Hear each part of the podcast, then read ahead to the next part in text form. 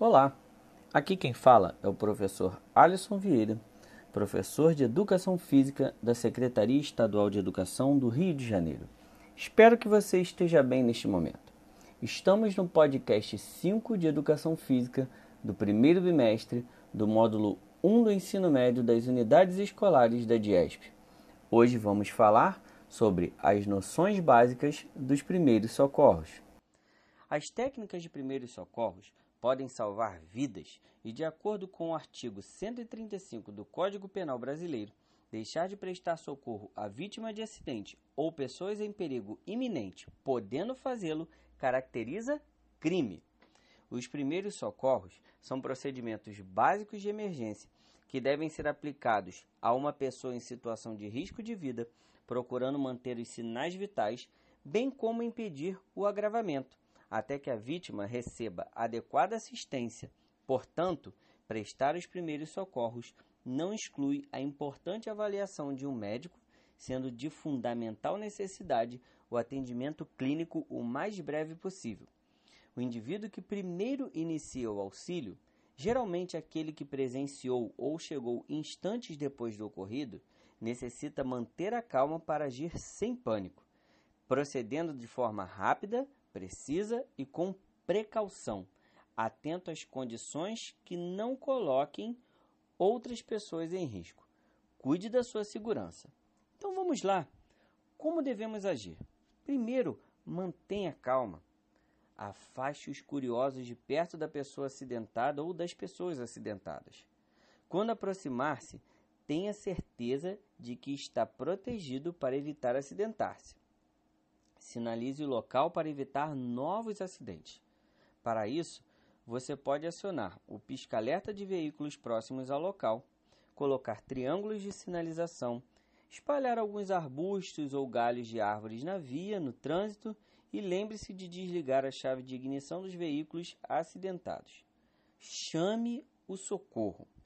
E quando for chamar, ao ligar você deve informar o local, bairro, rua, número, ponto de referência de onde ocorreu aquele acidente, o seu nome e o seu telefone, a real situação do acidente e das vítimas, se elas existirem, risco de explosões, responder a eventuais perguntas e seguir as instruções do atendente. Isso é de extrema importância, seguir as instruções do atendente. O que não devemos fazer? Abandonar a vítima no local, movimentar a vítima, jamais faça isso. Dar água ou alimentos para a vítima ingerir, retirar capacetes, retirar objetos entranhados no corpo da vítima, aplicar toniquetes e, e, manipular materiais biológicos sem equipamentos de proteção, como luvas e escudos faciais.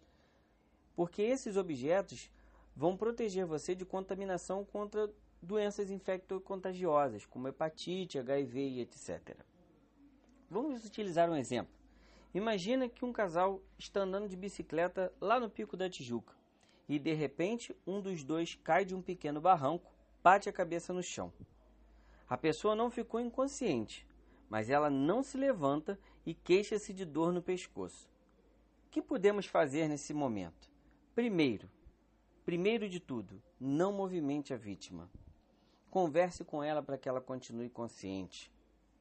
E ligue imediatamente para o bombeiro para pedir socorro, informando o local e a real situação da vítima. São coisas simples, mas que podem salvar a vida daquela pessoa. Bem, depois de estudar todos esses assuntos deste módulo, vamos ao final de tudo isso.